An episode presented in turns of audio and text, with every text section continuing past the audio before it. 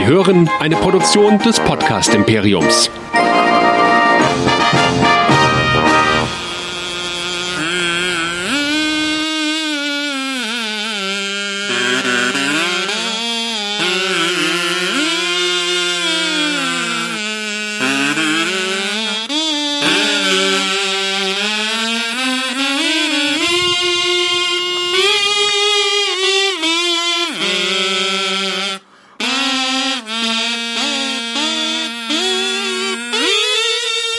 Willkommen zu Track Nerds, der Star Trek Discovery Show hier bei nerdizismus.de. Mein Name ist Chris und mit mir dabei wie immer Nerdizist Michael. Hallo. Hallihallo. Alle 14 Tage besprechen wir zwei Folgen Star Trek Discovery. Heute geht's um die Folge 3 Point of Light Lichtpunkt und die Folge 4 Charons Pfennig und auf Englisch an Obel for Sharon. Aber bevor wir einsteigen, Michael, Tu doch dem EOS Andi einen Gefallen und sag doch nochmal, wo man uns finden kann. Dann machen wir das doch mal. Und zwar, wir sind Nerdizismus, der Podcast für Nerds und Cosplayer. Und ihr findet uns auf nerdizismus.de, wo ihr auch direkt auf den großen grünen aktuell Abonnieren-Button klicken könnt, um unseren Cast in euren Podcatcher reinzuladen. Wer keinen Podcatcher hat, kann das auch über die großen Plattformen wie Spotify oder iTunes machen. Einfach Nerdizismus suchen und ihr seid glücklich und könnt unsere ganzen Casts hören, wie unseren Hauptcast, diesen Cast über Star Trek, unseren Cast über Westworld, über Walking Dead, über Game of Thrones, über Cosplay, über alles andere, ganz egal, einfach draufgehen, nerdizismus.de und ihr seid glücklich. Und wer das gesehen, gehört hat, nicht gesehen hat, gehört hat, kann uns gerne Kommentare hinterlassen auf Facebook, Twitter, Instagram, YouTube oder auf nerdizismus.de, denn wir freuen uns über euer Feedback oder schreibt uns einfach an info@nerdizismus.de. Ja. Siehst du, das ging doch jetzt wirklich viel schneller. Da kann jetzt auch der Andi nichts mehr dagegen haben. Genau, vielleicht straffen wir das demnächst noch mehr, aber das war jetzt im Schnelldurchlauf. Keine Ahnung, habe ich Zeit gemessen? 30 Sekunden? ja, wenn man Vero weglässt, geht's halt wirklich um einiges schneller. ja, steigen wir mal ein. Wie immer eine kurze Zusammenfassung. Starten wir mit der Folge 3, Point of Light, Lichtpunkt die Amanda Grayson, ich muss da immer an Dick Grayson denken irgendwie, das ist ein blöder Nachname, ja, besucht die Enterprise, denn sie braucht die Hilfe von der Michaela. Die gute Amanda hat die Akte von Spock aus der Sternenflotte gestohlen, genauer gesagt die medizinische Akte, und bittet Mary Sue, äh, Michaela, diese nun zu entschlüsseln. Denn in dieser Akte hofft sie die Antwort auf die Frage zu finden, warum Spock aus der Klapse geflohen und dabei angeblich gleich drei Ärzte umgebracht haben soll. Nachdem man die Akte erfolgreich geöffnet hat, erfahren wir, dass Spock den Red Angel schon seit seiner Kindheit immer wieder gesehen hat und gezeichnet hat und auch jetzt wieder aufs Neue beginnt ihn zu zeichnen. Die Michael gesteht der Amanda, dass sie Spock vor Jahren auch absichtlich verletzt hat, um ihn vor den Logikextremisten zu retten. Äh, ja, was sie genau getan hat, verrät sie ähm, und aus Gründen der Spannung auch dieses Mal nicht. Nur so viel, der Spock muss schwer gekränkt sein und deswegen entschließt sich Amanda alleine auf die Suche nach Spock zu gehen.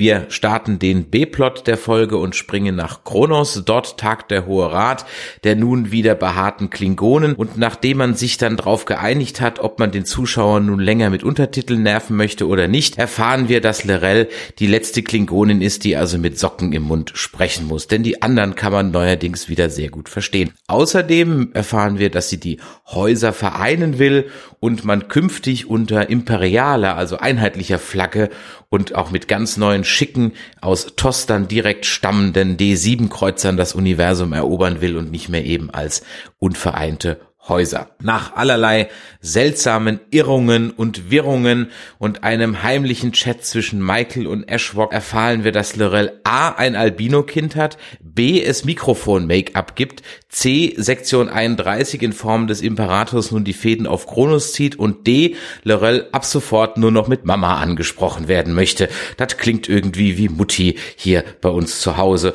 Und was die Klingonen dann auch mit lauten wie ich fand, ziemlich nach Buhrufen klingenden Begeisterungsstürmen auch super fanden. Eschwok, der von den Klingonen in seiner neuen Form überhaupt nicht mehr akzeptiert wird, schließt sich dann Giorgio an und auch damit Sektion 31. Man kann das Albino-Kind noch retten, denn das wird auch bei Sektion 31 untergebracht, denn das wäre nur eine Last für Lorels Herrschaft gewesen. Außerdem greift man als C-Story das Geisterproblem von Tilly wieder auf. Ähm, diese sieht immer noch ihre alte Schulfreundin und vertraut sich dem nunmehr zum Schiffscounselor mutierten Dr. Michael an. Ähm, und da der Geist laut Aussage von Tilly nicht weiß, was Tränen ist, kombiniert Michael Sherlock Holmes, dann muss es ja ein außerirdischer äh, Organismus sein, der mit den Sporen reagiert. Das ist völlig klar. Und weil sie ist ja auch noch Xenoanthropologin, was ihn auch nochmal nebenheil betont. Na gut, im Maschinenraum findet dann Stamets äh, auch und äh, Saru auch heraus, dass also die gute Tilly wirklich in der Tat von einem Art Pilz besessen ist und mit Hilfe der dunklen Materie kann man also diesen Blob aus Tilly herausziehen und ihn in ein Stasekraftfeld einfangen. Die End für diese Folge. Folge 4, an Obol for Charon, also der Charons Pfennig, Besuch auf der Disco. Nummer eins von der Enterprise kommt an Bord und berichtet ihrem Kumpel Pike von den Fortschritten der Enterprise-Reparatur und dass wahrscheinlich am ganzen Trouble einfach nur das Holotelefon schuld ist, das für die Fehlfunktion verantwortlich ist. Der gute Pike beschließt daraufhin, den ganzen Kram wieder rauszureißen womit man dann auch wieder diese Geschichte erklärt hätte. Und bei einem abschließenden Burger erzählt äh, Nummer eins dann noch, dass äh, irgendwas an dem Verschwinden von Spock stinkt. Sie teilt äh, Pike die Warp-Signatur von Spock Shuttle mit und ist damit aus der Folge auch schon wieder raus. Die Enter, nee, die, der Discovery, ich will immer Enterprise sagen. Die Discovery jagt dem Shuttle von Spock hinterher, noch urplötzlich fällt man aus Warp und verursacht wird das Ganze von einer rotglühenden Kugel im All. Man findet heraus, dass diese Kugel über 100.000 Jahre ist, 566 Kilometer im Durchmesser hat und größtenteils organisch besteht, also eine Lebensform, wie die Sternflotte so nicht kennt. Und da macht die Discovery doch endlich mal ihrem Namen alle Ehre und entdeckt mal was. Plötzlich beginnt es, beginnt diese Sphäre wirre Signale an die Discovery zu senden, welche den Bordcomputer, vor allem aber den Universalübersetzer, komplett verrückt spielen lässt. Das führt zu einem babylonischen Stimmengewehr auf der Brücke und wie gut das Saru 94, keine 95, 95, keine 93 sind, genau 94 Sprachen sprechen kann und so die Spracheinstellungen des Computers wieder auf Standard-Englisch stellen kann. Der gute Pike will schon auf das Objekt schießen lassen, doch äh, da meldet sich Sarus Gefahrensinn und dieser spürt, dass die Kugel stirbt und etwas mitteilen möchte, nämlich das Wissen aus 100.000 Jahren. Der heutige B-Plot wird äh, uns präsentiert vom Pilzblob. Da man, um sich von der Kugel zu befreien, den Sporenantrieb benutzen möchte, bereitet Stamix also selbigen vor. Und auf einmal macht es Bumm und alles ist kaputt. Und der Blob, den man vorher in einem Stasefeld hatte oder in einer Holdings oder eigentlich da in dem Antrieb von der Sporenkammer hatte, ist frei und fällt sofort auf Tilly her. Saru geht's derweil immer schlechter und er meldet sich bei Dr. Pollard. Er ist schwach und sieht permanent Lichtblitze im UV-Bereich, aber während die Doktor nicht ganz genau weiß, was er hat, weiß Saru ganz genau, was er hat. Er hat nämlich eine tödliche Krankheit der Kelpianer, das sogenannte Waharei. Dennoch hat er als einziger die völlig naheliegende Idee, dass man ja, um dem Virus der Sphäre Herr zu werden, ein, werden einen digitalen Antivirus mit dem Schiffssystem installieren könnte, um dann eben gegen diesen zu kämpfen. Der neue Chefprogrammierer der Discovery, Michael, schreitet auch sofort zur Tat und äh, findet sogar noch Zeit äh, neben dem Retten des Schiffs für ein emotionales Gespräch mit Saru. Da die Antikörper etwas länger brauchen und das äh, Shuttle von Spock auch immer weiter droht, sich zu entfernen und man bald es nicht mehr einholen kann, hilft Michael eben nochmal schnell im Maschinenraum aus. Dort angekommen sieht sie, wie Stamets versucht, mit dem Blob zu sprechen.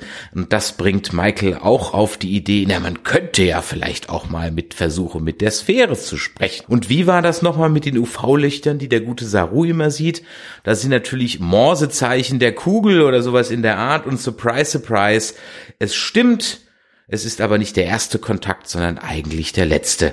Denn diese Kugel stirbt und möchte ihr Wissen aus hunderttausend Jahren Erfahrung und Universum weitergeben. Und eben weil diese Kugel stirbt, ist das auch der Grund, warum das Waharei, bei Saro ausgelöst würden, weil die Kelpianer sind so empathisch, dass wenn die den Tod nur bei anderen spüren, fangen die selber an zu sterben.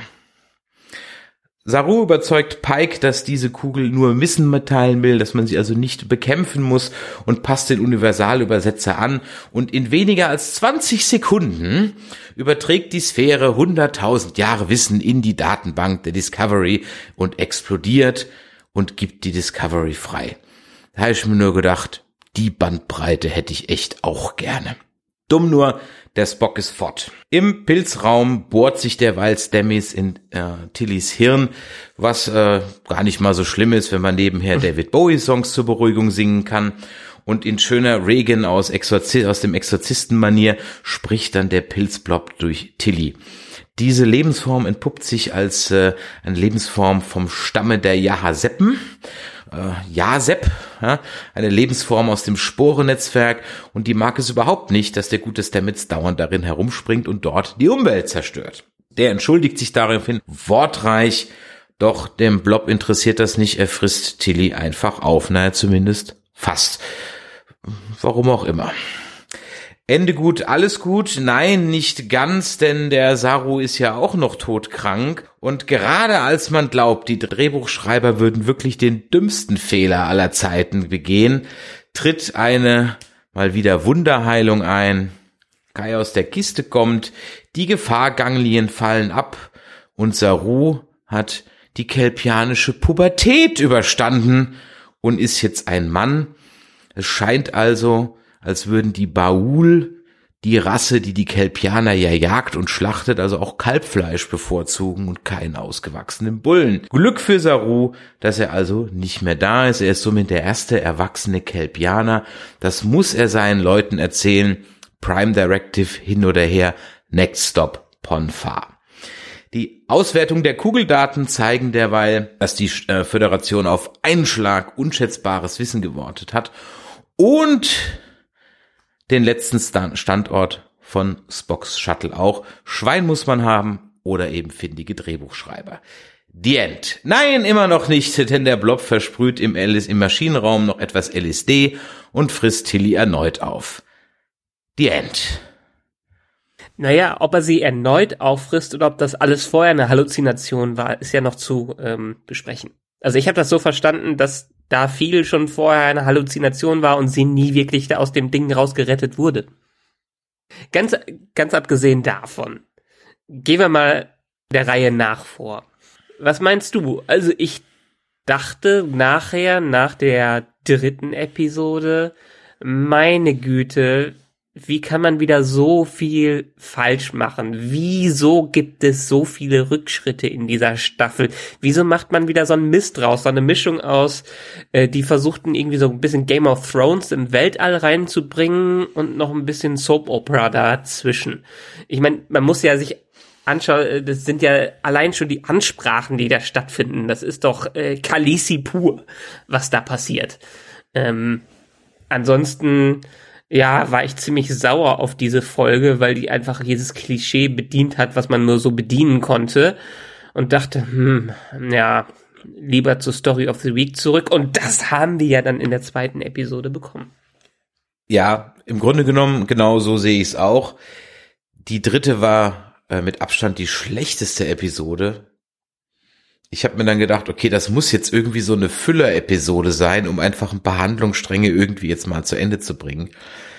Die vierte Episode fand ich dann mit die beste, die so bisher lief, aber ich fand sie weitaus mhm. nicht gut, weil sie für mich doch eine Menge Probleme hat und das liegt für mich da drin, dass viel zu viel drin ist. Aber fangen wir mal mit ähm, der Lichtkegelfolge an, der Lichtpunkt, Point of Light. Machen wir vielleicht mal diese Klingonengeschichte ganz am Anfang, dann haben wir so ein bisschen den Elefant auch aus dem Raum. Die haben jetzt Haare. Die haben jetzt Haare. Also die ganze Folge ist ein eins, ist wieder mal ein einziges, haha, sorry, okay, wir haben es verstanden. Das heißt, man versucht also hier zurückzugehen, was ich dann im Nachhinein auch ganz gut finde. Die Erklärung ist also jetzt, okay, Klingonen im Krieg rasieren sich die Haare ab. Okay, von mir aus, ja. Ähm, äh, sei so, kaufe ich jetzt. Man hat dann also praktisch auch das Design der die Siebenkreuzer etwas ähm, äh, erklärt, weil ja der Ashfog mit seinem Einfluss der Föderation das halt jetzt eher dann so designt. Okay, von mir aus. Ich habe zwei Probleme oder drei Probleme hatte ich mit dieser Story. Erstmal, das ist eigentlich eine Folge für sich und kein B-Plot.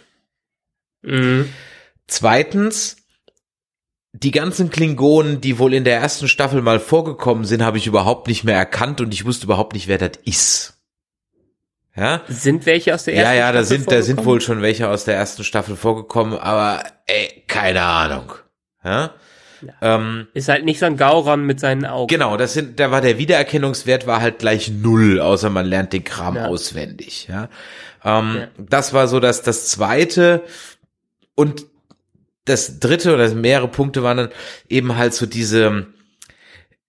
Also in meiner Welt ist Star Trek immer noch irgendwo eine, sagen wir mal zumindest, also keine Kinderserie, aber für Kinder taugliche Serie. Mhm. Und als dann da ein abgeschnittener Babykopf und ein abgeschnittener Wok-Kopf, auch wenn sie nur Fake waren, da runtergeschmissen wurden, fand ich das ziemlich scheiße. Ja, ich habe gedacht, es passt zur Story. Wie gesagt, es waren ganz schön viele Parallelen, die versucht haben, die die versucht haben zu Game of Thrones zu führen, vor allen Dingen auch in der Kameraführung und allem dem ganzen der gleichen Optik, was für mich überhaupt nicht gepasst hat. Da stimme ich dir zu. Und das kann ich halt auch einfach nur sagen, dass es umgebracht wurde oder man hat äh, taken care of oder irgendwie so ein Kram. Ja. In Star Trek brauche ich keine abgetrennten Körperteile. Sorry. Nee, und keine Köpfe von Babys. Nee, sorry. Fand ich absolut, absolut unpassend.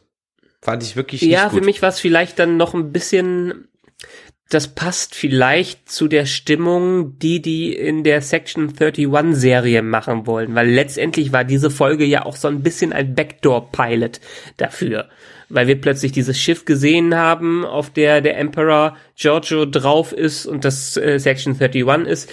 Übrigens scheint dieses Schiff ähm, das, das äh, wieder benutzte Set von dieser Shenzhou, von der ähm, äh, von der Brücke zu sein, die wir in der ersten Folge gesehen haben.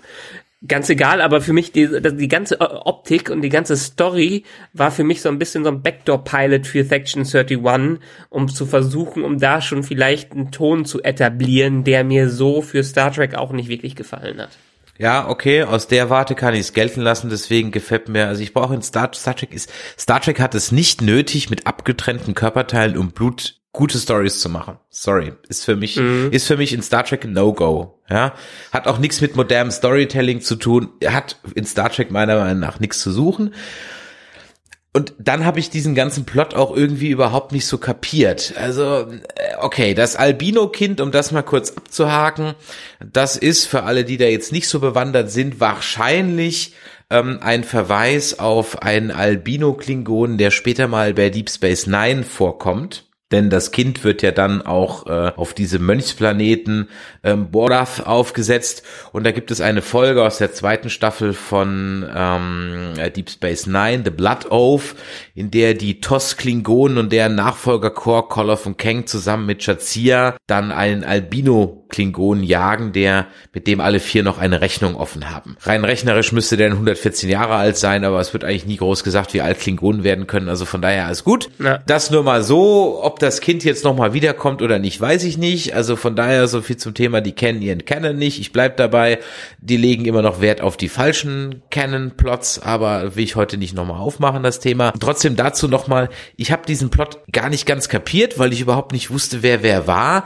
Und wo ich wirklich ganz laut gelacht habe, ernsthaft, das war Mikrofonschminke. Also jetzt mal ohne Scheiß, wer kommt denn auf so eine bescheuerte Idee? Das heißt also, sein, sein Plan von diesem alten Klingon war, ich provo provoziere jetzt den Ash, damit der mir ins Gesicht langt, die Farbe abreißt und dann ewig mit der Farbe an der Hand rumrenkt, weil Klingonen sich wohl nicht die Hände waschen. Ähm, und dann kann ich alles mithören oder was? Echt jetzt?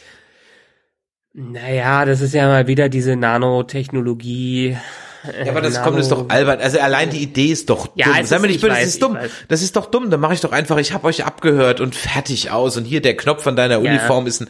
Also das ist doch lächer. Also so, wer kommt auf so eine Ich Scheiße? weiß, ich weiß, da ist sehr viel Unlogik drin. Ich glaube, diese Episode, ich hoffe, das war jetzt das letzte, was wir von den Klingonen in nächster Zeit gesehen haben, weil Ash ja dann wahrscheinlich mit in Sektion 31 mit reinfließt, so wie es gerade aussieht.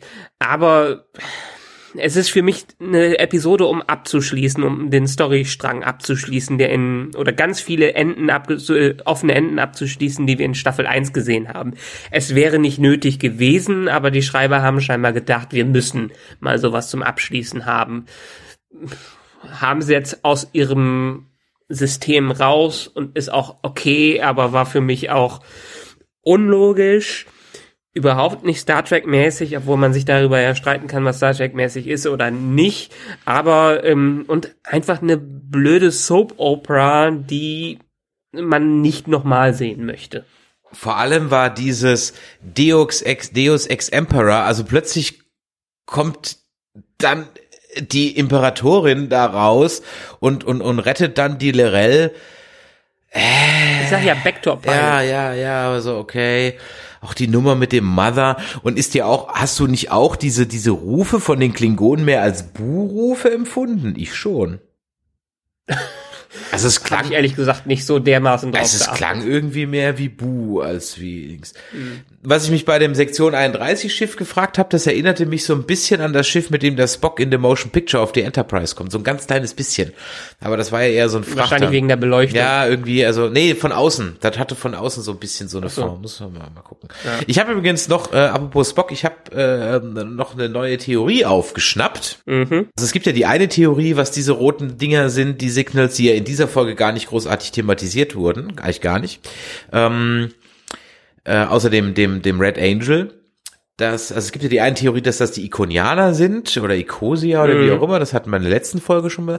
Und ich habe eine neue Theorie jetzt gelesen, die für mich irgendwie auch nicht so doof klingt. Ähm, nämlich, dass die roten Punkte der Spock aus der Prime-Timeline ist, der mit der roten Materie versucht, die Kelvin-Timeline zu fixen. okay, ähm, das wird, glaube ich, zu kompliziert. Das macht keinen Schwein. Ist eine interessante Theorie, aber lassen wir mal so stehen. um dann am Ende wieder in eine saubere Picard-Serie einzusteigen. Ja, die äh, haben wir ja drüber gesprochen. Ja, die ja. PK-Serie ist, sau äh, ist sowieso schon sauber. Die ist in ihrer Zeitlinie in der Prime-Timeline, äh, ist die weiter. Deshalb ist das überhaupt nicht schlimm. Ähm, was ich mich gefragt habe oder was mir aufgefallen ist, äh, wo ich dachte, eigentlich diese ganze Psychiatrie-Geschichte mit Spock kam mir so unspock-mäßig vor. Ja, danke, dass ist du's sie sagst. aber ist ist sie aber gar nicht. Ach, echt? Erinnerst du, nee, erinnerst du dich an die TNG-Folge mit Spock, den Zweiteiler auf Romulus? Ja, sehr gut, sehr lebhaft sogar, ja. Mhm. Da wird er ja auch quasi als Überläufer bezeichnet, weil das so ein untypisches Verhalten für ihn wäre und keiner sich erklären kann, warum er da äh, abgehauen ist und warum er jetzt nach Romulus rüber ist und die versucht haben, ihn wieder nach Hause zu bringen. Ähm, also Spock macht ja als alter Mann scheinbar noch ähnliche Sachen, wie er als junger Mann macht. Also das mit dem Verhalten, so wie er sich verhält, wir wissen ja noch gar nicht, was dahinter ist. Wir wissen ja noch gar nicht, wie Discovery das erklären wird. Vielleicht hat Spock ja einen ganz logischen, äh, äh, logischen Grund dafür, warum er das alles macht. Aber parallel zu der TNG-Episode passt eigentlich der Spock sehr gut zu dem Spock. So habe ich es noch gar nicht betrachtet, aber warum nicht? Kann man so sehen. Also ich meine, die Geschichte, dass Spock drei Leute umgebracht hat, die glaubt ja keiner. Also ich meine, das, das, also das, das wird nicht passieren. Also das wird nicht der Wahrheit entsprechen. Ja. Vielleicht hat er da seinen Nerve Pinch oder so gelernt oder keine Ahnung was, aber äh, das, äh, ich denke, die Nummer glaubt, also da kann keiner davon ausgehen, dass wir jetzt wirklich als Zuschauer ernsthaft glauben sollen, dass Spock ein dreifacher Mörder ist. Genau. Wurde ja auch nie wieder erwähnt. Wurde auch nie wieder erwähnt, genau. Ja. ähm, also von daher, ja, mir geht's so langsam ein bisschen auf den Piss, dass die blöde Michael jetzt nicht mal, soll jetzt mal endlich rausrücken mit der Sprache, was sie gemacht hat. Dieses künstliche Hinhalten, das ist so albern und auch so, das so unrealistisch, ähm, ja. geht mir wirklich ein bisschen auf den Sack. Wer aber so ganz untypisch war, war eher so die Amanda. Die Szene fand ich auch echt lächerlich. Wieso ist die denn jetzt sauer auf die Michael? Das verstehe ich jetzt gar nicht. Vor allen Dingen wissen wir ja nicht den Grund, was Michael gemacht hat. Sie weiß nicht den Grund, des, äh, was Michael gemacht hat. Und wieso soll sie auf ihre Ziehtochter jetzt so äh, angepisst wirken? Ja, das habe ich auch nicht verstanden. Also ich, mir gefällt auch die Schauspielerin ist auch nicht gut besetzt für die Amanda, wenn du mich fragst. Ja, optisch. Ja, ja, es geht weniger um die Optik, sondern oder vielmehr oder sagen wir es mal so, was man so aus dem, das war halt immer eine Diplomaten, Ehefrau und die hat man jetzt nicht als so eine Action Hero oder ich ohne Scheiß, ich sehe die noch an der Liane über Lava schwingen, wird mich nie wundern. Ja. ja. Ja, vor allen Dingen, weil sie, wie sie sich jetzt alleine auf die Suche machen will zu Spock, ja. wo die wahrscheinlich scheinbar alleine mehr Ressourcen hat als der Rest der Sternenflotte. Ja, ja gut, sie, Sarek ist ja als Botschafter, hat bestimmt den einen oder anderen, aber ja. Äh. Was mir übrigens auch nicht, nicht mehr eingefallen ist, also, weil ich die ganze Zeit halt die ganzen alten TNG-Folgen sehe, dass äh, Sarek und Spock wirklich so ein gespaltenes Verhältnis zueinander haben. Doch, das ähm, ist ein dauerhaftes Narrativ. Ich glaube schon von Anfang an. Ja, ja. Das habe ich aber total wieder vergessen. Äh, von daher finde ich interessant. Ich bin mal gespannt, wie sie es hier jetzt in der Serie handeln, wenn Sarek und Spock aufeinandertreffen. Wenn das passiert, ich bin mal gespannt. Ähm, apropos aufeinandertreffen, hatte ich irgendwie diese Com-Szene zwischen Michael und, äh, und dem Ash auch irgendwie an Kylo und Ray erinnert? ähm, es war, es war ziemlich nicht, genau, auf den zweiten Blick, ja. Aber es war ziemlich genau so inszeniert. Ja, naja, genau, war ähnlich. War ähnlich inszeniert. Wo die Star, Star Wars Zitate ziehen sich ja durch, wie wir in der letzten, mhm. letzten Folge schon festgestellt haben. Aber das war so meine erste ja, also Assoziation irgendwie, ja ich meine, die sind ja auch an der Optik mehr an der Kelvin-Timeline als an der Prime-Timeline dran. Ja, damit habe ich ja teilweise gar nicht mehr ein Problem, wobei ich mir ähm, nach diesen zwei Folgen... Nee, ich meine nur, weil J.J. Abrams die Kelvin-Timeline... Ja, ja, klar, okay, ja, ja, klar. Aber ich habe ich hab ein paar Dinge nochmal aufgeschrieben, da können wir später, wenn wir die Folgen besprochen haben, nochmal kurz drüber sprechen. Ich habe mal mir mal ein paar Gedanken gemacht, warum sich das irgendwie, warum sich Discovery halt irgendwie anders anfühlt, aber dazu dann später mehr. Interessanterweise, also die Klingonen müssten für mich in dieser Soap-Opera-Form nicht wieder auftauchen. Ich finde es aber immer noch nett, wenn sie auf Klingonisch sagen, previously on Star Trek Discovery. Ja, ich, ich hoffe, dass sie jetzt endlich auch sich mal für eine Sprache entschieden haben, ja, was das Thema jetzt auch Naja, die haben ja so ein bisschen, das hat man in der, in der Kameratechnik gesehen, dass sie so einen kleinen Übergang da gemacht haben, um zu zeigen, dass sie noch Klingonisch sprechen, aber dass die Hörer, also die Zuschauer das alles auf Englisch dann hören. Eben, also von daher bin ich da sehr, sehr froh. Kommen wir doch mal auf diese Tilly-Story und die Tilly im Allgemeinen irgendwie so zu sprechen. Also die war jetzt mal, das war, glaube ich, eins der untypischsten Star Trek Sachen, beziehungsweise das untypischste Verhalten für einen Star Trek Offizier überhaupt. Weil letztendlich bei Star Trek reden doch die Leute mit anderen über Dinge und ähm, reden die vor allem Dingen mit den Aliens über Dinge. Und dass Tilly jetzt diesen Geist oder was es auch immer da war, so dermaßen ignoriert und nicht, nicht mich mal nachfragt, was willst du? Können wir nicht über etwas reden, sondern sie einfach nur loswerden will mit Gewalt. Das ist so Star Trek untypisch. Ja, um mit anderen Worten, was hätte Picard getan? was hätte Picard ja. getan? Ja, aber ich habe ja vor ein paar Tagen haben wir ja auf Nerdizismus auf Facebook nochmal dieses Interview von Leonard Nimoy dieses ganz alte, äh, gepostet, wo Leonard Nimoy dann die Geschichte erzählt, wie es zu dem Vulkaniergriff kommt, äh, weil er einfach keine Waffe in der Hand halten wollte und ihm das zu brutal war und er glaubt, dass äh, wir in ein paar hundert Jahren uns irgendwie weiterentwickelt haben und uns nicht mehr alle so verprügeln wie im Western, sondern irgendwie mehr sophisticated äh, sind und nicht Boom Boom Knall Knall machen müssen. Und das hat Discovery hier einfach noch zu sehr ja, auch habe ich mich gewundert, warum die Tilly nicht auf die Krankenstation geht. ja, äh, wäre ja auch mal so, oder sich halt, wie du sagst, mal jemand an, ich meine, sie vertraut sich ja dann der, der Michael an, aber mehr so im Sinne eines, äh, von, von Kumpel zu Kumpel, ja. Ähm, äh, vorher ist mir noch aufgefallen, also jetzt, das ist jetzt hier kein Body-Shaming, ja, aber hat die gerade den Halbmarathon gewonnen? Obwohl sie zwei Minuten da stand und der super drahtige Asiate fünf Runden Vorsprung hatte. Scheinbar. Und dann kommen so alle zu ihr hin, sagen, hey, Tilly, super, hallo, nee, sorry. Die würde keinen Halbmarathon gewinnen und ich auch nicht. Ja? Ähm, ich weiß nicht, also man muss nicht, nicht gegen die, die anderen, die da mitgelaufen haben. sind. Nee, komm, jetzt Ja. mal ohne Scheiß. Man muss nicht unbedingt die Statur dafür haben, um schneller als die anderen zu sein. Also kräftig ist sie, glaube ich, genug für sowas. Also das fand ich sehr unglaubwürdig. Ich muss, ich muss, es, es tut auch dem Charakter nicht gut, wenn man, wenn man, die, die ist für mich so eine Mischung aus Barclay und Wesley. und Tilly. Ja? Tilly, Wesley, Also- Barclay. Barclay, Wesley, Tilly, irgendwie sowas. Wesley ist sie für mich eigentlich gar nicht so. Ja doch, sie hat ja ab und zu mal dann auch ja genau die Idee, die das Schiff rettet. Als blutiger Anfänger. Ja, Wes- aber das haben ja alle Star Trek Charaktere irgendwann mal. Aber Wesley war wirklich sehr besserwisserisch. Ja.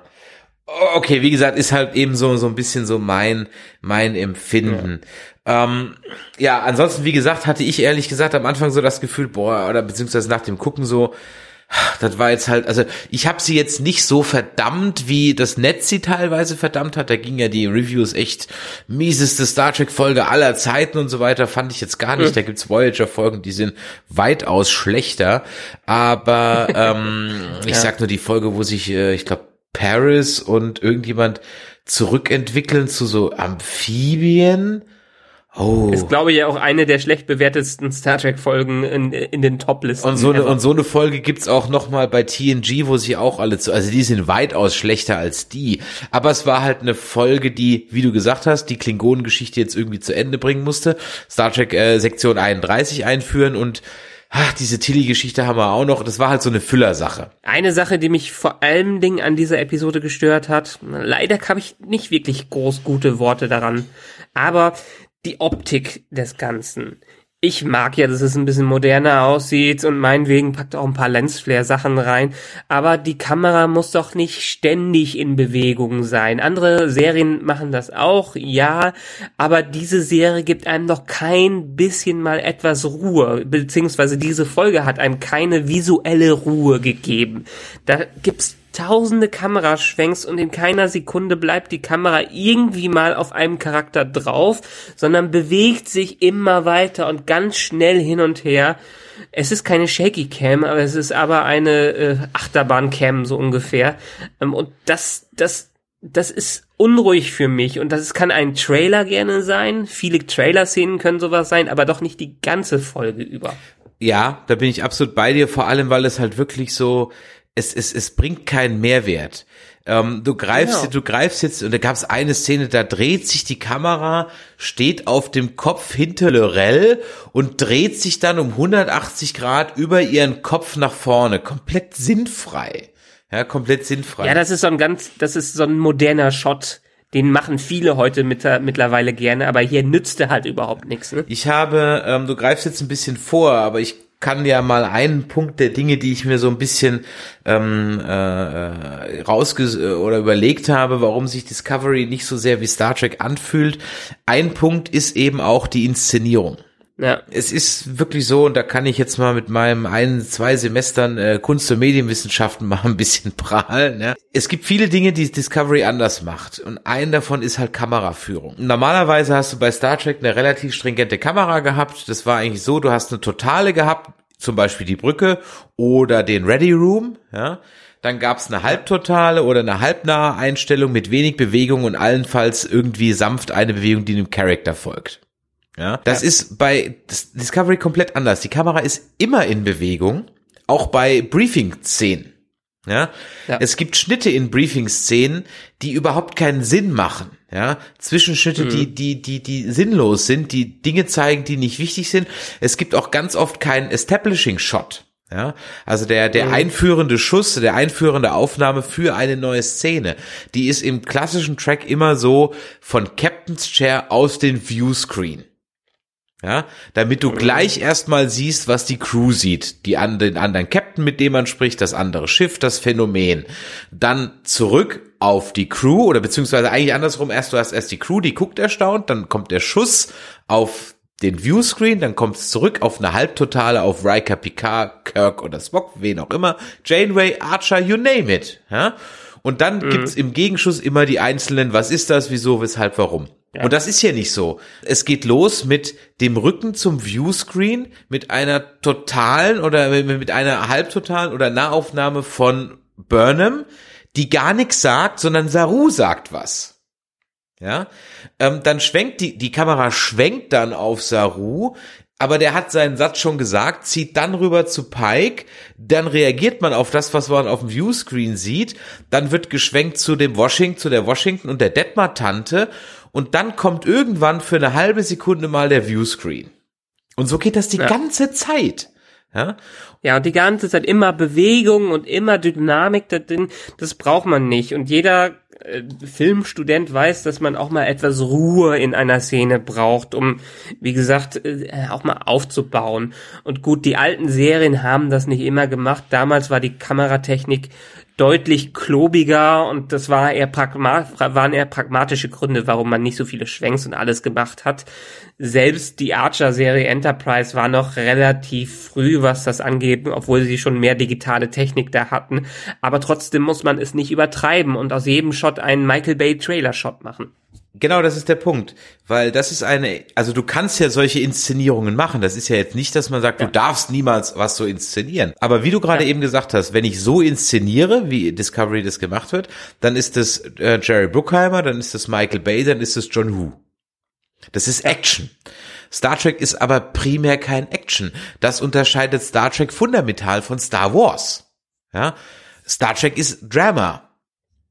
Mhm. Und Star Wars ist Action das, und da halt diese Serie permanent Action ist, dann sind wir wieder bei dem, was ich letzte Folge gesagt habe. Dann ist halt ähm, äh, Star Trek Discovery, wie habe ich gesagt, äh, die die die die Gewehrkugel und äh, und und das andere Pfeil und Bogen oder irgendwie so eine Analogie hatte ich da. Ja, ähm, äh, die Picard-Serie wird dann wieder das Ruhige oder so. Ja, also ich glaube, das ist so das Problem. Es ist ja nicht nur die Kamera, es ist ja auch das Licht. Ja, Star Trek ist, ja. deswegen sagen auch so viele, dass sich Orville anfühlt wie Star Trek, weil Orville, jetzt habe ich mal ein, zwei Folgen gesehen, ist inszeniert wie Star Trek. Totale Brücke, halbtotale, Gegenschuss etc. pp. Es ist immer hell, es ist gleichmäßig ausgeleuchtet, ja, außer wenn ich mal mhm. eine Szene hervorheben will. Du guckst gerade TNG, da müsste dir eigentlich auffallen, wann mal ein Raum nicht hell ausgeleuchtet ist. Ja, klar. Aber wie gesagt, TNG ist immer noch 90er. Orville gucke ich auch, bin ich auch immer noch ein großer Fan von, aber mir ist es gerade auch in den letzten Folgen aufgefallen, wie sehr doch nicht nur Star Trek zitiert wird, sondern Star Trek teilweise richtig krass kopiert wird. Hm, kann man sich drüber streiten, aber auch die Beleuchtung ist halt so eine typische Fox-Serienbeleuchtung und eher sowas Klassisches. Ja, aber das musst du halt auch mal sehen. Guck mal, so eine helle Beleuchtung wirkt freundlicher. Ja? Ja, ja, aber Star Trek Discovery wurde ja nicht als freundliche Serie. Ja, aber der Punkt ist, wenn ich alles dramatisch inszeniere, ja. dann ist nichts dramatisch. Und ja. das ist das Problem. Ist jede Beleuchtung in, in Star Trek Discovery, jede Beleuchtung ist dramatisch. Jede. Mhm. Ja? Und dann ist halt nichts dramatisch. Das, äh, das, das, das letzte, was mir noch so aufgefallen ist, ist, es fehlen irgendwie so viele Track etablierte Dialoge. Ja, also ist mhm. klar, es kommt so Live Long and Prosper und Red Alert und Beam Me Up und der ganze Kram, das kommt alles irgendwie vor, aber eben halt anders. Wir haben hier einen Black Alert, wir haben hier nicht Warp 5, sondern diesen Sport Drive und Myzel-Netzwerk und das ist alles irgendwie halt anders. Ich meine, es gab schon immer erfundenes Technobubble, aber das wurde nicht in andere Folgen mitgenommen. Das heißt, man hat so das Technobubble für die eine Folge und dann war das durch. Man musste sich das nicht merken. Ja, das musste man sich nicht merken. Ja, ja, oder es war noch in noch mehr in wissenschaftlicher Basis fundiert. Eben, ja. Das Ganze. Also auf, auf wissenschaftlicher Basis aufgesetzt. Ab und zu natürlich äh, Halodri war trotzdem hatte man das Gefühl, die wissen so ungefähr, wovon sie sprechen, oder die Autoren wissen so ungefähr, was sie da schreiben. Ja. Und bei Discovery wird dann schon gerne äh, der typische Techno-Bubble mit reingebracht, den auch andere Sci-Fi-Franchises da haben, der ab, ab und zu oder viel gar keinen Sinn macht. Und was es auch schwer macht, dem zu folgen. unbedingt so gewohnt. Genau, was es dann auch schwer macht, dem Ganzen zu folgen. Und der letzte Punkt, den ich mir notiert hatte, und dann habe ich echt das, was ich am Ende der Folge sagen wollte, jetzt aber schon vorgezogen. ähm, in Discovery schreit man sich permanent an. Mhm. In Star Trek schreit man sich nicht an. Also bisher. In, per in, in Discovery schreit man sich permanent an. Es gibt überhaupt keine Diskussion. Ja, äh, also im, im Pilotfilm, wenn man sich den nochmal ins Erinnern, also in der Pilotserie, beendet die Michael eine Diskussion mit ihrem Captain, indem sie ihm eine runterhaut, niederschlägt. Also ich meine, man stellt sich nur mal vor, Riker würde Picard einen in die Fresse hauen, weil er mit seiner Meinung nicht einverstanden ist. Und das ist so, dass ich glaube, dass diese Punkte, also diese Inszenierung, Licht und so weiter, das Technobubble, aber halt eben auch, dass man sich zum Beispiel, es ist nicht so, der Pike macht jetzt das zum ersten Mal ein bisschen. Meinung, Meinung, Meinung, Entscheidung. Ja? Deswegen fühlt sich's auch ein bisschen trackiger an. Aber bisher war es eigentlich immer so Gebrüll, Gebrüll, Gebrüll und der lauteste gewinnt. Ja. Ich meine, Star Trek hat es zwischendurch gemacht. Wir erinnern uns, erinnern uns an die ganzen Reboot-Filme, die drei. Da wurde auch viel rumgerannt und rumgeschrien. Und ich sag auch nicht, dass Star Trek unbedingt immer das sein muss, was wir von dem alten Star Trek kennen. Aber ein paar Grundpfeiler sollten vielleicht doch mehr eingehalten werden, beziehungsweise man sollte sich noch mehr daran orientieren. Und Discovery weicht da schon sehr von ab, was vielleicht auch viele Fans dann sehr in Rage bringt. Ja. Jetzt kommen wir aber mal zu der vierten Folge. Denn da Mhm. weichen sie plötzlich gar nicht mehr so davon ab. Ja, da geht's wieder klassisch zurück zum, was Star Trek eigentlich sein kann. Genau, deswegen ist es irgendwie eine Folge, die irgendwie den meisten auch dann wieder gefallen hat. Wie gesagt, ich finde, es ist, ist zu viel für eine Folge. Das sind eigentlich drei interessante Stories, die locker eine Folge jeweils verdient hätten. Also ich hätte halt die Tilly-Geschichte in eine Folge gepackt. Für sich genommen. Diese Sphärenfolge ist super und die Saru-Geschichte ist eigentlich auch eine Folge für sich. Die Saru-Story trägt eine ganze Folge, meiner Meinung nach. Wenigstens als A-Plot. Wenig, genau, wenigstens als A-Plot, ganz genau. Genau. Ich fand's jetzt, wie gesagt, oder da hatten wir schon geschrieben, fand ich jetzt das nicht so schlimm, weil es eigentlich gezeigt wurde, ja, es gibt mal einen schlechten Tag auf der Discovery und es wird immer schlimmer, egal was kommt. Und wir haben das auch schon öfters in Star Trek Serien gehabt, dass auch mehrere Stories nebeneinander schiefgegangen sind und das einfach viel zu tun war. Fand ich jetzt nicht schlimm. Ich fand, Tilly hat sich jetzt nicht unbedingt ganz tragen können, da hätten sie vielleicht die Folge vorher und das zusammennehmen können, um eine Folge darauf aufzubauen. Aber fand ich jetzt nicht so schlimm. Aber letztendlich, ja genau, viele Aspekte waren wieder drin. Wir haben zwar eine Hauptstory, die wir verfolgt haben, wir sind immer noch äh, hinter Spock her, aber ansonsten kommt ein Problem aus dem Nichts was ja gerne mal im Weltraum passieren kann, und stellt einen vor neue Probleme, wo man eine Lösung finden muss. Die Lösung, die am Ende gefunden wurde, hätte schneller gefunden werden können, wenn sie sich auf die Basis, auf die primären Prinzipien der Föderation ähm, gestützt hätten, und zwar Kommunikation. Und hätten sie ein paar Hinweise mehr finden können, aber letztendlich wurde das damit ja aufgelöst und das ist ja das Schöne dabei. Was mich wundert, ist so ein bisschen, also, oder fangen wir mal anders an. Spürst du eigentlich auch dieses Sorry aus dem Writer Room in jeder Folge? Ja, doch, so ein bisschen schon. Also man merkt schon, wie sie versuchen, so einen kleinen Redcon überall durchzuführen. Von sich selbst, nachdem sie alles geredconnt haben.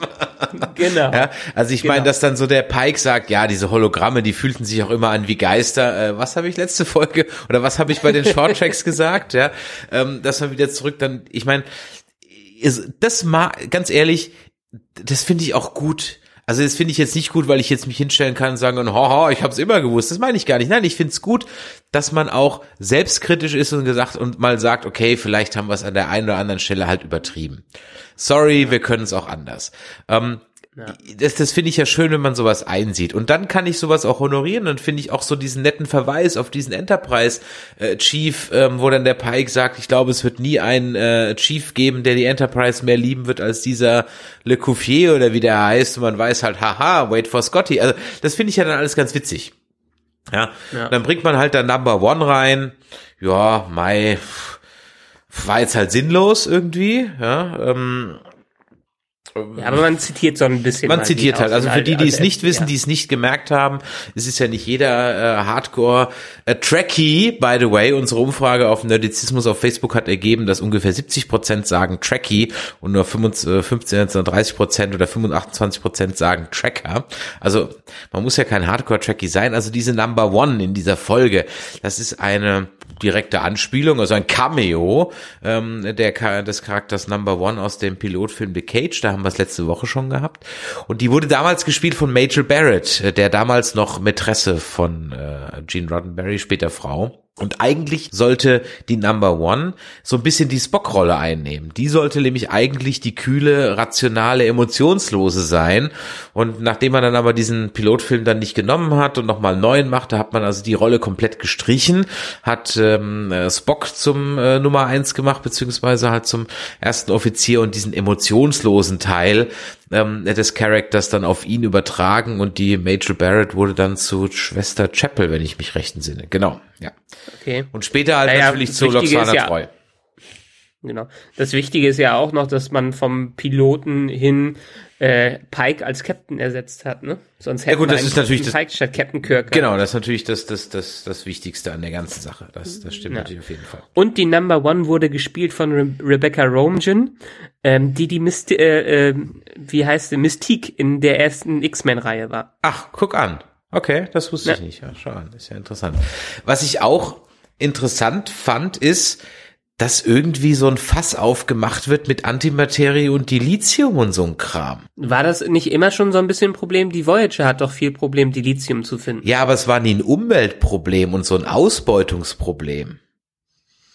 Mm, ja, das haben sie noch nicht so groß. Also sie haben ab und zu mal gesagt, dass es irgendwo geschürft werden muss, aber noch nicht, dass es wirklich man ganze Planeten dafür ausbeutet. Was sagst du? Bleiben wir mal ein bisschen im, im Maschinenraum. Jet Renoed was sagst du denn da? Ist das erfrischend oder nervig? Ich bin noch, ich bin noch unentschlossen. Die neue. Mhm. Ich finde das ganz interessanten Charakter, der eine ganz äh, nette Dynamik da reinbringt. Also ich finde sie sehr lustig. Also sie war mir sympathisch, die Art und Weise, wie sie an alles äh, rangeht. Dieses äh, nüchterne, sarkastische. Hat die ernsthaft irgendwie so, ein, so eine Leitung mit einem Kaugummi geflickt? Ja. okay, da habe ich das habe ich das richtig gesehen, ne? Ja, ist eine Anspielung auf äh, die Originalcrew. Was mir auch noch aufgefallen ist, das ist aber jetzt kein Star Trek Discovery typisches Ding. Es muss irgendwann eine Zeit äh, in der Menschheit gegeben haben und das muss bald kommen. Äh, da hören wir auf, Musik zu machen.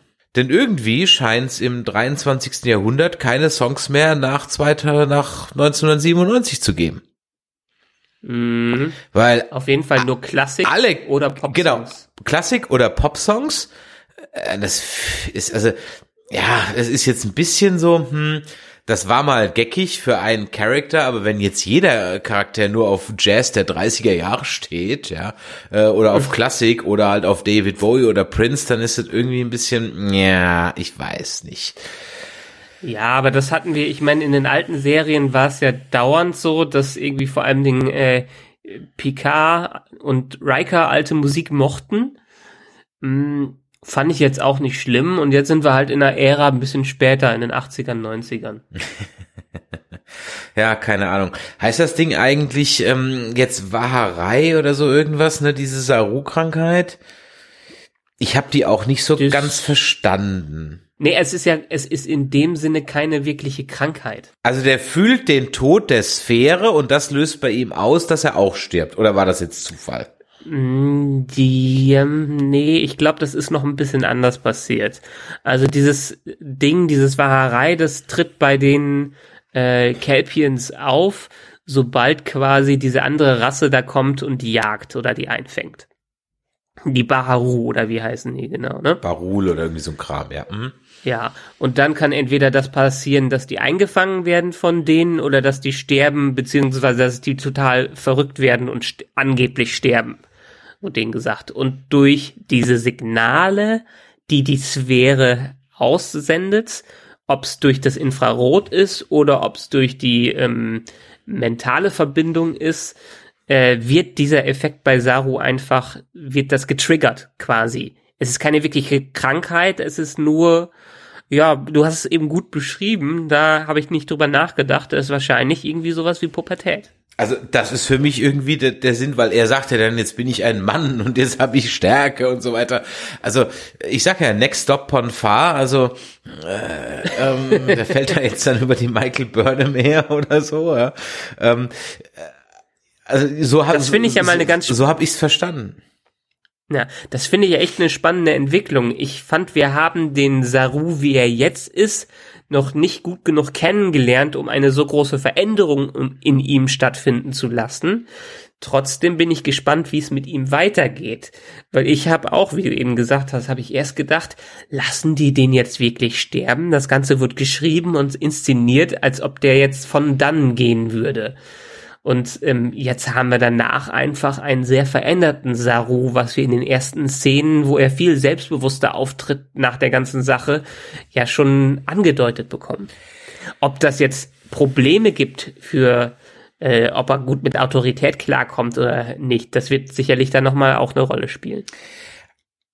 Also, ich muss ganz ehrlich sagen, ich habe für eine kurze Zeit echt gedacht, die killen den echt. Ja, dachte ich auch. Ich dachte echt so, boah, nee, ich meine, ich habe gleichzeitig gedacht, nee, die können nicht so dumm sein. Die können nicht so dumm sein. Die können nicht so dumm sein, den besten Charakter der ganzen Serie, ja, den einzigen Schauspieler, der halbwegs was drauf hat, äh, das kann nicht sein. Das kann einfach nicht sein, ja. aber ich hätte es denen zugetraut, dass sie so doof gewesen wären. Aber Gott sei Dank haben sie es ja nicht gemacht. Ich fand die ganze Story rund um Saru ziemlich gut. Also dafür haben sie sich auch gut Zeit gelassen und da haben sie sich auch ein bisschen Zeit für Dialoge gelassen. Und vor allem in diese gesamte, ja, kurz vor Schluss, als man wirklich dachte, er geht gleich drauf, hat man ja wirklich, keine Ahnung, wie lang ging die Szene, der Dialog zwischen den beiden. Es ging noch bestimmt fünf Minuten lang. Und ich dachte, wow, Discovery kann sich ja mal Zeit für irgendwas nehmen. Und das, genau deswegen war ich ja auch durchaus, also da hat man mich ein bisschen reingelegt, weil ich dachte so, ah, okay, die bringen den echt um, weil das wirklich so inszeniert war, so überzeugend inszeniert, aber äh, wie wir das schon bei The Walking Dead sagen, wir packen dann mal Saru in den Bereich der Unsterblichen, wobei man ja sagen muss, dass eigentlich bei Star Trek ja eigentlich alle Brückenmitglieder in der Regel unsterblich sind. Ausnahmen, die naja, die Regel bestätigen. Tascha, ja, ja so. okay, aber äh, es ist nicht wie bei Game of Thrones, wo jederzeit jeder sterben kann. Das ist bei Star Trek eigentlich nicht so. Ähm. Trotzdem würde ich mir wünschen, und anscheinend, das hatten wir in der letzten Folge schon gesagt, sind die Short Tracks ja wirklich durchaus kennen, zumindest die Folge mit, äh, mit Saru, also ich würde mir durchaus noch mal eine Folge wünschen oder zwei, drei, wo jetzt äh, dieses Problem oder diese Erkenntnis auf äh, sein Volk übertragen wird. Mhm. Theoretisch dürfen sie das ja nicht, weil sie noch die, was, wir haben das genannt, die oberste Direktive. Ja, nee, General Order One. General Order One. Wir haben noch nicht die oberste Direktive, wir haben jetzt General Order One. Äh, okay, also, äh, dann, dann, dann, weil ich habe mir das nämlich aufgeschrieben, warum sagt er eigentlich General Order One und nicht Prime Directive? Weil es die Prime Directive ähm, noch nicht gibt oder was? Oder? Genau, genau, die Aha. gibt es da scheinbar noch nicht. Ich habe das irgendwo gelesen und ich dachte auch, wir hatten das schon in der letzten Folge, wo wir dann äh, oberste Direktive gesagt haben, aber nein, es, in, es ist ja 100 Jahre später, es ist die Prime Directive. Ist es auch schon in TOS die Prime Directive? Puh, ähm, keine Ahnung. Ich, weil ich weiß, ich sage ja aber ich ist jetzt gerade ein bisschen geraten, aber ich würde jetzt sagen ja, weil ich den Ausspruch ähm, äh, General Order One noch nie gehört habe, bis also mhm. bewusst, noch nie bewusst wahrgenommen bis zu dieser Folge. Dass wenn das vorher mal kam, dann war es entweder im Deutschen, weil ich weiß Gott mehr Deutsch als Englisch geguckt habe, war es im Deutschen nicht so übersetzt. Ja. Ähm, aber ich glaube, dass man bisher immer von der obersten Direktive gesprochen hat. Ja. Wird interessant sein, ob das wirklich die Auflösung von Discovery in irgendwie sowas wie die oberste Direktive hinübergeht. Weil ich meine, man kriegt ja so langsam auch Andeutungen, warum wir zum Beispiel das Mycelen-Netzwerk dann nicht mehr benutzen können, mhm. wahrscheinlich. Und das war es, das war diesmal wirklich ein guter Grund, warum es wahrscheinlich nicht mehr weiter benutzt werden darf. Ja, das stimmt allerdings. Von daher, ich kann damit gut leben. Wenn sie das jetzt dann so langsam wieder rausschreiben, soll mir recht sein. Ich habe immer eigentlich, ich habe aber immer noch nicht verstanden, weil also der Stamets ist ja nicht, ist, der Stamets ist ja nicht der Chefingenieur an Bord. Und auch diese Jet, mhm. Jen Reno, Jet Reno sagt, es gibt noch einen anderen, es gibt, da gibt's an, auf der Discovery gibt's einen Chefingenieur, den wir noch nicht gesehen haben. Der wird nämlich von ihr erwähnt. Ja. Oder? Habe ich das richtig verstanden? Ja, ja, ja, wurde erwähnt, aber ob es ein neuer ist oder ob es ja generell immer einer war, das weiß ich auch nicht. Ich glaube, es müsste ein neuer sein, weil Stamets ja eigentlich seinen Hut genommen hat und abhauen wollte. Alles irgendwie ein bisschen unstrukturiert noch, hm, okay, gucken wir mal irgendwie, wo die ganze Reise da so hinführt. Aber ich sag mal so, wenn es in dieser Geschichte weitergeht, in diese Richtung weitergeht, in diesem Tempo weitergeht, ein bisschen weniger Story im Pack, aber das kriegen die auch noch hin, dann muss ich ganz ehrlich sagen, das wird noch was. Das kann noch was werden. Ja. Ja. Und wenn sie sich ein bisschen Zeit für Einzelstories wie diese lassen, wird's noch besser. Ich meine, war jetzt vielleicht nicht die originellste Story, dass so eine Sphäre da ankommt, die ihr Wissen abgeben äh, will. Und ähm, ich meine, das hatte man schon öfters, dass irgendwas die, die Crew bedroht hat und am Ende wollte es nur miteinander reden. Aber trotzdem ist das so ein Basiskonzept von Star Trek, was hier gut rübergebracht wird und wo ich fand, ja, dann können sie auch gute Special Effects da reinbringen. Eben, gegen gute Optik hat ja keiner was, wenn es irgendwo Sinn macht. Genau. Wobei mich ein bisschen was gestört hat, ich fand es unglücklich, dass dieses, äh, diese Kugel rot war. Weil ich dachte die ganze Zeit, das wäre eins von diesen Signalen. Ah, okay. Also ich hätte die nicht rot gemacht. Ich hätte die grün, blau, gelb, irgendwas gemacht, aber halt nicht rot. Äh, mhm. Weil wenn ich die Kuh gewesen wäre, hätte ich ja auch erst zumindest mal einen Satz gesagt, hoch, ist das eins von diesen roten Signalen? Weil es wäre ja ziemlich mhm. offensichtlich gewesen, diese Frage zu stellen, wenn ich von einer großen, 550 Kilometer großen roten Kugel aufgehalten werde und ich gerade roten Signalen hinterherjage, hm, hätte ich vielleicht die Frage stellen können, ob es denn vielleicht einer davon ist. Deswegen fand ich das jetzt ein bisschen unglückliche Wahl, aber ansonsten äh, alles gut. Wie gesagt, eine Story zu viel da drin. Aber sie mussten halt vielleicht auch diese Tilly-Geschichte irgendwie zum Abschluss bringen. Weil, wie du ja am Anfang gesagt hast, so zum Abschluss ist die ja noch gar nicht gebracht. Also von daher mal gucken, genau. was da eigentlich rausgekommen ist. Eine letzte Sache wollte ich noch kurz besprechen. Sag mal, der Universalübersetzer, wie funktioniert der jetzt genau? Also es war ja die erste Folge, wo der eigentlich so richtig thematisiert wurde. Mhm. Das haben sie wirklich noch nie irgendwo anders so groß gemacht. Habe ich noch nie verstanden bei Star Trek, wie das Ding funktioniert, weil die Klingonen können ja trotzdem noch teilweise Klingonisch sprechen, ob trotz Universal-Translators. Ähm, ich fand diesen, diesen Babel-Effekt hier schön und fand es auch nett, dass mein Charakter wirklich äh, Sprachskills reinbringen konnte. Wir hatten die ganze Thematik ja damals schon noch so ein bisschen in Enterprise weil da wurde er erste Mal benutzt und da hatten sie auch noch ein bisschen Probleme, den richtig äh, zu benutzen, aber der ging dann irgendwie auch ins Blut später über und den haben sie nicht mehr richtig erklärt. Aber ja, das ist ein bisschen, ähm, da könnte man sich einen Babelfisch besser erklären als den Universaltranslator. Ja, weil ich hatte, also ich bin ja eigentlich, sag ich mal, mit TNG sozialisiert worden. Also TOS habe ich natürlich irgendwo gesehen, aber da war ich noch zu klein. Aber ich war dann so, zwölf oder so, als TNG kam. Und da hatte ich mir mhm. das immer so erklärt, dass dieser Universalübersetzer irgendwie so halt in dem Kommunikator drin sitzt. Das, so hatte ich mir mhm. das erklärt. Also ob das vielleicht irgendwie mal gesagt wurde oder nicht, weiß ich nicht mehr, aber so hatte ich mir das irgendwie erklärt. Und eigentlich müssten die halt alles doppelt hören, aber weil das natürlich für den Zuschauer zu blöd ist, macht man es halt nicht. Das war so, so, so meine Erklärung. Er kann ja auch nicht sein, weil genau, kann auch nicht sein, genau. So in, wenn du in, wenn die ganz normalen Klamotten rumlaufen, dann hat das ja auch immer funktioniert. Naja, aber die rennen als Starfleet nie in normalen Klamotten rum, die haben immer ihren Kommunikator doch, dabei. Doch. Ja, aber sie haben ihren normalen, sie haben immer ihren Kommunikator dabei. Meistens. Bappen die sich den auch in ihre Freizeit. Ja, okay, das stimmt. Ja? Der ist immer irgendwo. Er ist immer ja. irgendwo angebappt.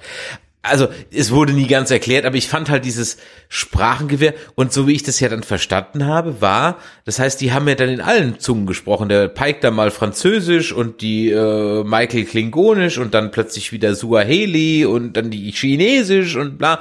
Das heißt, ja. und was man sich dann also einigen konnte, war ja dann Englisch. Ja, also das Ding muss Noise-Canceling-Fähigkeiten haben und die Stimme des Trägers dann perf perfekt imitieren können. Und es muss auch mit solchen Klicklauten zurechtkommen, wie von dem komischen Saurianer da. Natürlich. Hm. Da habe ich, da habe ich jetzt wieder, wie gesagt, ich schaue gerade so viel TNG, die TNG-Episode mit diesen Typen in Erinnerung, die nur in Metaphern reden. Oh ja, Damok auf Tanata, seine Tore weit, seine Hose offen. Ja, genau. Ja. Genau. Ja, war aber eine gute Folge. Also ich fand das, also sagen wir es mal so, ich fand die Folge beim Gucken irgendwie ein bisschen nervig damals. Na. Aber wenn es um so eine Message geht, ist das eine ziemlich starke Folge. Das auf jeden Fall. Vor allen Dingen war es wirklich interessant zu sehen, dass der Universal Translator nicht überall wirklich die Lösung von allen sein kann. Was wir ja hier dann in dieser Folge auch mitbekommen haben. Dass er zwar Wort für Wort übersetzen kann, aber scheinbar nicht unbedingt den Sinn. Ich glaube, es gibt noch eine andere Rasse. Äh, ich glaube, ist es die Folge mit diesem Sheljak, mit diesem ewig langen Vertrag, wo der Universalübersetzer irgendwie auch nicht. Es gibt, glaube ich, noch so eine andere Rasse, die der Universalübersetzer auch nicht schafft. Ich weiß nicht, ob das die Folge mm. war, irgendwie so ein Kram. Also auf jeden Fall, weißt du, woran mich das auch erinnert hat, die ganze Nummer? Äh, nee. Früher war es so ein, ich war ja eine fiese Map früher, sage ich ja, gebe ich ja zu. Einer meiner liebsten Scherze war, das Nokia 3110 von irgendjemand zu nehmen und auf Arabisch zu stellen. ja. Auf was? Auf Arabisch. Ach, auf stellen. Arabisch. Ah, ja, ja, ja. Mhm. Kennen wir doch alle. Ja, war, war lustig damals in den 90ern.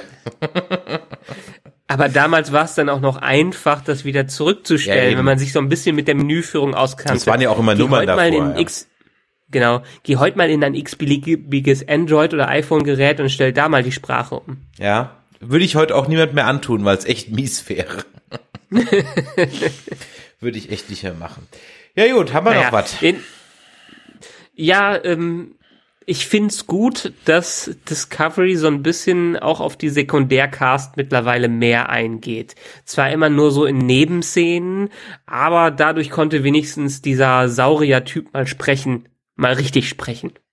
Und das Einzige, was er macht, ist von seiner Erkältung zu reden. Aber okay. ja, aber ich meine, wir hatten ja auch so äh, Side-Gags wie wie hieß der Typ Morn, der die ganze Zeit in DS9 rumsaß in der Bar. Mhm und irgendwann gab es eine ganze Episode über Morn. Ja, Who Mourns for Morn, ja. genau. genau. Und vielleicht ist das ja auch, ich meine, da ist ja viel Potenzial im Storytelling drin, dass man sich nicht immer auf die Hauptcast konzentriert und dass man auch mal einen Blick von außen drauf hat. Und vielleicht hat man hier so Nebencharaktere, die ein bisschen mehr etabliert werden, damit man auch mehr von denen erfährt. Ich meine, komm, so ein Charakter wie Barclay war ja eigentlich auch immer nur ein Nebencharakter, der für ein, zwei Episoden genutzt wurde. Ja, vielleicht sehen wir ja von dem Saurianer, Saurianer auch noch mehr. Schauen wir mal. Schauen äh, könnt ihr die fünfte Folge wahrscheinlich jetzt, während wir das aufnehmen. Hören tut ihr unsere Folgenbesprechung zu fünf und sechs dann wieder in zwei Wochen. Wer uns früher hören möchte, dem sei die neue Folge von Dead Nerds Talking ans Herz gelegt, denn die wird auch nächste Woche kommen, denn dann haben wir schon wieder zwei neue Folgen von The Walking Dead in der neunten Staffel. Da ist das Mid-Season-Finale ist ja gelaufen, jetzt geht's weiter und da haben wir wieder zwei Folgen zu besprechen. Da könnt ihr also bei Dead Nets Talking mal reingucken. In diesem Sinne, Michael, machet Jord und in zwei Wochen hören wir uns dann wieder. Bis dann. Ach so, und vergesst nicht, wenn euch das hier gefallen hat, schreibt doch mal eine E-Mail an info@nerdizismus.de. Lasst uns ein Like da bei iTunes, abonniert uns bei Spotify oder im Podcatcher eurer Wahl. Da helft ihr, helft ihr dieser Show auf jeden Fall, sie nach vorne zu bringen. In diesem Sinne, machtet Jord. Du hast noch was? Bis dann. Ne? Hast Nö, du noch was? Nö, hast du nicht. Also, Nö. also so ein holpriges Ende. Einen habe ich noch. Einen hast du hab noch. ich Einen noch. hast Nee, du ich hab, nee, ich habe nicht, ich habe nichts mehr. Okay, weißt du, dass Otto, Wir haben doch keine Zeit. weißt du, dass Otto immer noch mit diesen einen habe ich noch, einen habe ich noch Gag unterwegs ist? Natürlich und wird ja auch noch mit 90 unterwegs sein. Okay, der Mann ist nicht mehr lustig. In diesem Sinne macht gut. Bis dann. Tschö. Tschö.